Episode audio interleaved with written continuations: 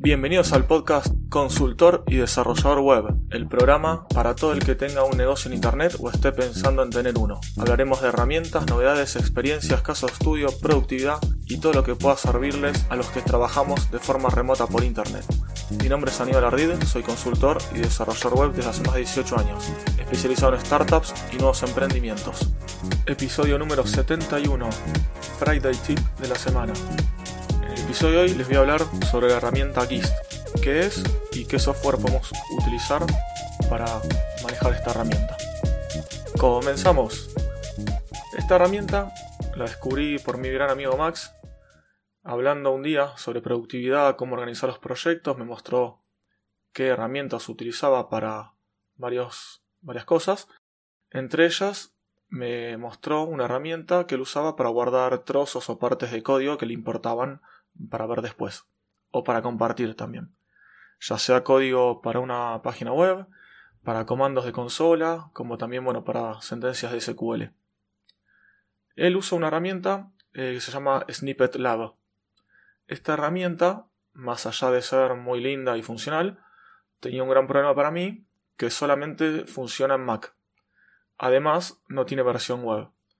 Esto para mí era una desventaja, dado que yo todas las herramientas que busco trato de que sean multiplataforma y también tengan versión web. Dado que, bueno, no siempre estoy usando mi MacBook y a veces estoy en la oficina o estoy en otro lado y, y no tengo una Mac. Entonces, para eso busco siempre que sean multiplataformas. Gist quizás alguno no lo conozca así por su nombre, pero muchas veces cuando buscamos algún código en internet o buscamos algo, puede ser que caigamos en alguno de estos eh, archivos, por así decirlos, ¿sí? en alguno de estos snippets. Esto muchas veces pasa que bueno, alguien agarra, crea un, un snippet de estos, los guarda y nosotros caemos ahí. No, normalmente lo normal es que pensemos que es un repositorio de GitHub, porque bueno, esto se encuentra en GitHub. Pero eh, no es así, es una partecita separada, digamos, no es un repositorio. Entonces, bueno, ahí vamos a qué es eh, Gist. Gist es como una parte en GitHub que es para tirar como una bolsa de gatos de eh, snippets, de archivos donde uno va escribiendo lo que quiera. Por ejemplo, puedes subir o crear archivos de cero.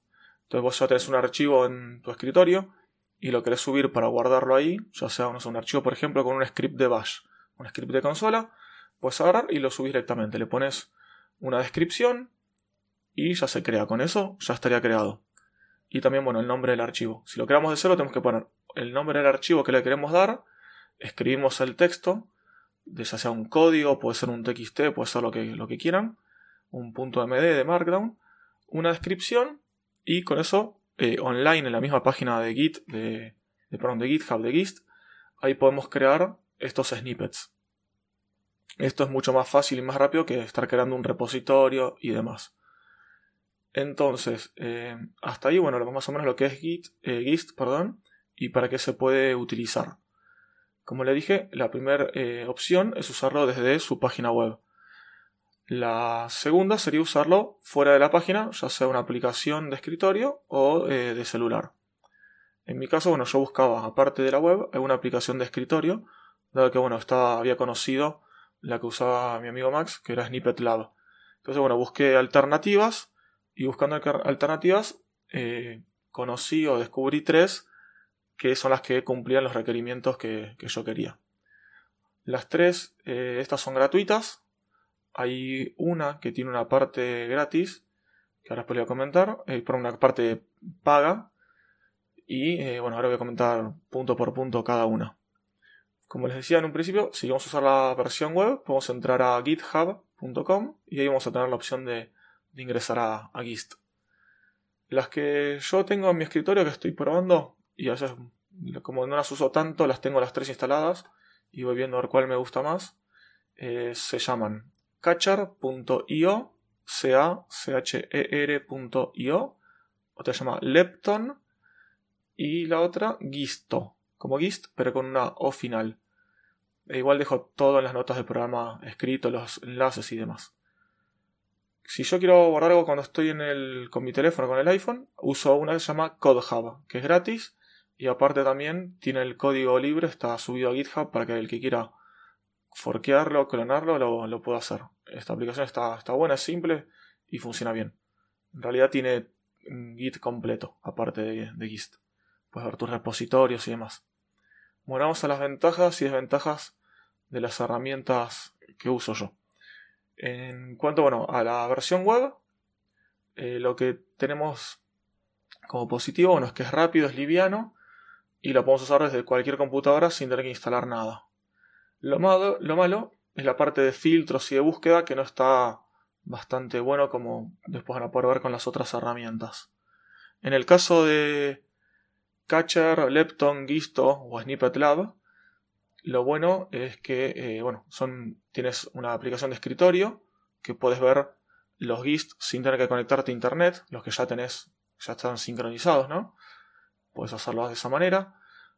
Tenés la opción de crear los GIST, las puedes crear con tags. Entonces eso está bueno que después en las mismas estas herramientas tenés filtros para buscar. Tenés filtros por tags y aparte tenés filtros por eh, lo que se llamarían los lenguajes. Dado que bueno, cuando creas un archivo le das la extensión, si pones .sh o .php, bueno, ya te van a aparecer en los, en los filtros de lenguaje solamente los que vos tenés creados. Entonces, por ejemplo, va a aparecer bash o va a aparecer PHP. Entonces, de esa manera, sin usar tags, también puedes filtrar por lenguaje o una combinación de los dos. Además de esto, algo malo que le veo es que hay algunas de estas herramientas que tienen límite en cuanto a la creación de snippets privados. Como Catcher, que es una de las que más me gusta visualmente. Es una que ya me, sorprendió de un principio visualmente y me gusta. El, límite que tiene esta, que es en la versión gratuita, tenés una cantidad específica para crear repositorios privados. Pero igualmente la mayoría de los que yo creo no son privados, así que no tengo problema.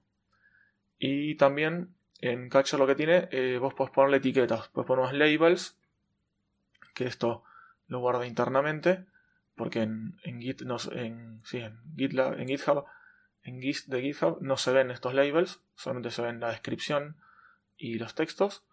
Bueno, esto también es otra manera de organizarlo y esto también está limitado, los labels. En la versión, digamos, gratis lo tenés limitado. Igualmente en la versión gratis alcanza y sobra para el 99% de los mortales. Y bueno, después, eh, como decía, tenemos esto en Catcher, que tiene estas herramientas, la estoy viendo actualmente, la tengo abierta. Tenemos la columna izquierda, donde podemos agregar diferentes cuentas de GitHub para usarla. Cuando nos logueamos, digamos, la opción de loguearnos, o registrarnos y directamente hace una conexión con el login de GitHub. De esa manera, con el mismo login, podemos usar cualquiera de estas aplicaciones. Tenemos entonces una columna izquierda donde tenemos eh, la cuenta nuestra. A continuación, en otra columna izquierda, otro sidebar, dice Personal Library, crear nuevo snippet, refrescar, que es en realidad sincronizar la librería, los filtros, todos los snippets marcados con estrellita, los que no tienen labels, los labels y aparte los lenguajes podemos elegir el lenguaje de programación, ¿sí? ya sea texto, por ejemplo acá tengo texto, Markdown, PHP, Bash y HTML.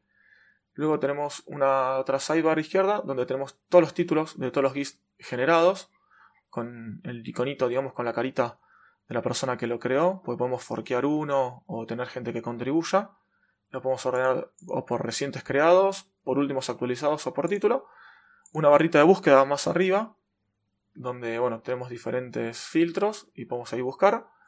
Y la parte derecha, una parte, la parte más grande, digamos, que se ve, la columna derecha, ocuparía casi un 60%, les diría.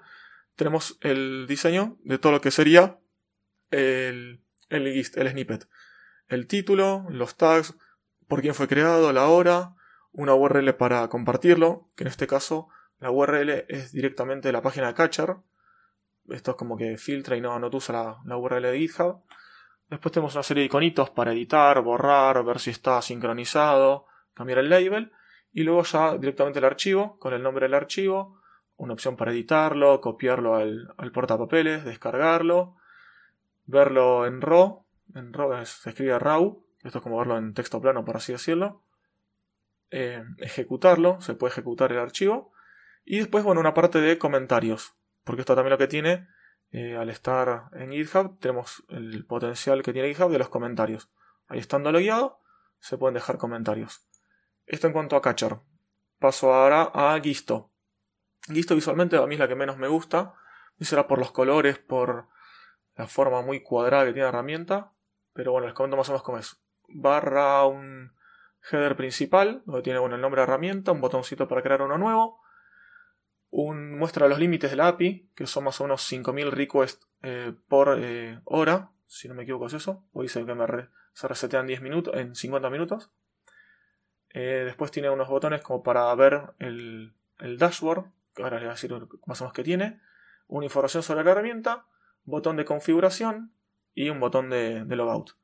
En el dashboard lo que te muestra como principal, eh, a diferencia de Catcher que ya te mostraba el último GIST creado, acá te muestra una, en cantidades, más o menos estadísticas. Me dice 13 eh, GIST eh, snippets, 13 públicos creados, 1 privado, 0 marcados con estrellita, 0 large, que supongo que son los que son muy grandes, no tengo idea por eso no lo vi, 5 sin taguear, 1 que no tiene título directamente, Después me dice en lenguaje de programación, tengo por ejemplo 6 en texto, 3 en PHP, 2 en Markdown, 2 en Shell, Shell Bash, SH, eh, 1 en HTML, después eh, cuántos tengo marcados como estrellita o destacado, y después abajo de todo, otro que dice tags, y están tag por tag que yo usé, y cuántos snippets creados con tag, y también una ventanita de búsqueda. A la izquierda tenemos un sidebar donde tenemos todos los nombres de los GIST ya creados, de los snippets, y arriba una ventanita de búsqueda con unos botoncitos que son uno para filtrar el lenguaje, otro para filtrar los tags y listo. Cuando hacemos clic en cualquiera de estos snippets, nos muestra a la derecha el título con los tags, lenguaje y demás, unos botoncitos como para editar, borrar, ver el historial de cambios, comentarios, copiarlo al, portapapeles, marcarlo como estrellita y después una serie de, opciones en esos típicos tres puntitos que te aparecen comparar más opciones, que dice editar, verlo en la web, descargarlo, borrarlo, copiar el ID del snippet, copiar la URL. Todo esto es directamente de GitHub. ¿Sí? Esto, si no me equivoco, ya se los confirmo, lo estoy abriendo. Sí, directamente cuando pones abrir snippet, te lo abre la URL en GitHub. Así que eso, bueno, confirmado. Este no tiene eh, direcciones propias como tenía eh, Catcher. Que Catcher directamente tenía sus propias opciones y cuando compartías te ponía la URL de su página. Esto en cuanto entonces a el eh, Gisto. Ahora pasamos a Lepton. Y en Lepton este, tiene otra interfaz, otros colores. Son, son parecidos, pero bueno, estos son gustos. Tenemos tres columnas. La primera y más chiquitita, los datos del usuario, logout, luego un botón de crear nuevo snippet, un botón de sincronizar y te dice la fecha de la última sincronización. Tiene un listado directamente ahí ya con todos los tags, eh, perdón, los tags no, con los lenguajes de programación. Un botoncito dice Start, que son los que serían marcados como destacados o como estrellas. Que esto al hacer clic en realidad me llevó directamente a la página de GitHub. Después, cuando tengo marcados con pin, dice pinned, Ahí están, bueno, los que están, los que tenéis marcados. Puedes marcar, en realidad los pines de estos son los, eh, son los tags. Puedes marcar, digamos, como algún tag tipo como preferido. Luego el siguiente sidebar vertical, eh, también es bastante chiquitito. Tenemos los títulos de todos los, los snippets y está marcado el primero. Eh, en realidad el primero el orden es el, el, último que creamos.